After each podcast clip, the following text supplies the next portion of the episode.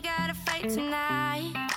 Promise in the morning everything'll be alright. Yeah, let's hang all of our dirty laundry out to dry. I promise in the morning. 嗨，各位同学，大家好，我是姚老师，欢迎来到今天这一期的英语口语每日养成。今天的话呢，我们来看这样一句台词，依旧来自于《The Vampire Diaries》Season One Episode Six。I'm gonna go out on a limb here and guess. Stefan finally fessed up. I'm gonna go on a limb here and guess. Stefan finally fessed up. I'm gonna go out on a limb here and guess. Stefan finally fessed up. 我不妨大胆的猜测一下，Stephen 最终还是坦白了。I'm gonna go out on a limb here and guess. Stephen finally fessed up. 在整句话的朗读过程当中呢，我们注意一下，on a 可以连读，就会变成 on a on a，而中间位置的 and。和 guess 当中呢有一个完全失去爆破的现象，就会读成 and guess，and guess。末尾位置的 fast 和 up 碰到一起的时候呢，可以连读，就会变成 fast up，fast up。Jeremy, go upstairs. You're afraid of me. I'm gonna go on a limb here and guess. Stefan finally fessed up. Stay away from me. Hey, hey, hey, there's no need to be rude. I'm just looking for Stefan. Make him in? Oh, wait. Of course I can. I've been invited.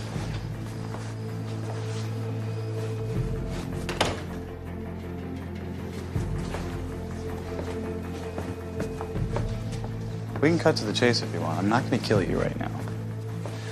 That wouldn't serve my greater agenda.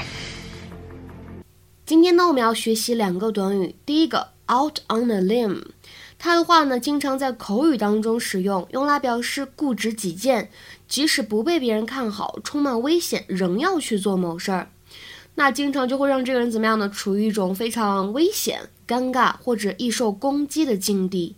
If someone goes out on a limb, they do something they strongly believe in, even though it is risky or extreme, and is likely to fail or be criticized by other people. 那么有关这个短语呢，我觉得有必要解释一下。大家呢可能知道这个 limb 这个单词可以用来指人的四肢。 或者呢，可以用来指树的枝干。大家可以想象一下啊，如果你站在一个伸出去的这个树的枝干上面，就很危险，对吧？越到末端的话呢，就越容易摔下去。所以这个短语呢，out on a limb 就是这样的意思了。比如说，我们来看一下下面一些例句：Are you prepared to go out on a limb and make your suspicions public? Are you prepared to go out on a limb and make your suspicions public? 你准备好了要冒险这么做吗？把你的怀疑都公之于众。再比如说，That politician went out on a limb and publicly questioned the views of his party。那位政客铤而走险，公开质疑自己政党的观点。That politician went out on a limb and publicly questioned the views of his party。 再比如说，有些人呢，在日常生活当中总是不想冒险去尝试一些新的东西。你可以说，He does not want to go out on a limb and try something completely new. He does not want to go out on a limb and try something completely new. 他不想冒险去尝试一些新的事物。那今天节目当中呢，我们要学习的第二个短语叫做 fess up。fess up。其实看到这个 fess，好多同学会想到我们之前公众号当中讲过的 confess。对吧？比如说，I have a confession to make，类似的表达。那其实呢，fess up 它也是类似的含义，指的是承认做了某件错事儿。To admit that something is true or that you have done something wrong。比如说，It's time to fess up. Did you spend all that money？到了你坦白的时候了，你是不是把那笔钱都花光了？It's time to fess up. Did you spend all that money？再比如说，It's time for the president to fess up。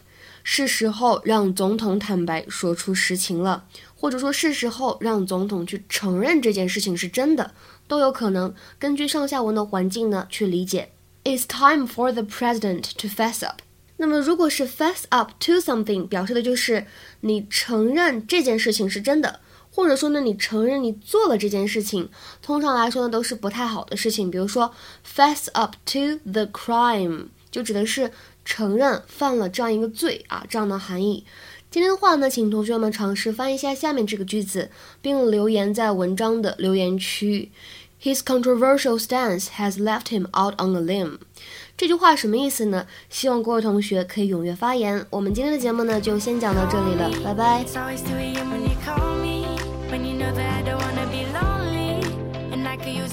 Crazy, yeah.